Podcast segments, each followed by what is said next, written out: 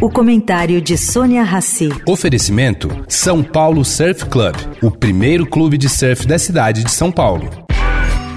Agora na Eldorado, o comentário de Sônia Rassi.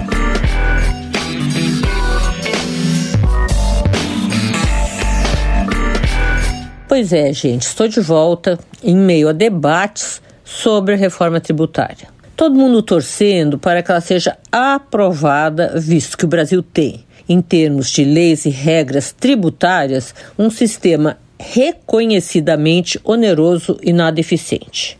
Bom, a primeira pergunta é: ok, todos queremos uma reforma do sistema tributário, todos nós queremos melhoras que reflitam no funcionamento da arrecadação e, portanto, na economia. Mas a principal pergunta é: qual é a proposta de mudança em questão? Entender o que é melhor para o país, para a gente, é coisa de pessoas especializadas e muito especializadas. Bom, pelo que apurei ontem, o autor da lei, Bernardo Appi, se debruçou sobre o tema no primeiro governo Lula e nunca mais largou. É considerado sério e seu projeto de lei traz regras positivas.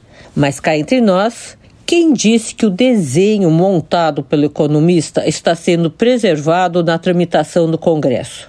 De uma maneira geral, pelo que eu ouvi, o bruto foi mantido, mas o PL está lotado de penduricalhos nocivos colocados para atender interesses específicos, deturpando parte do projeto montado por AP.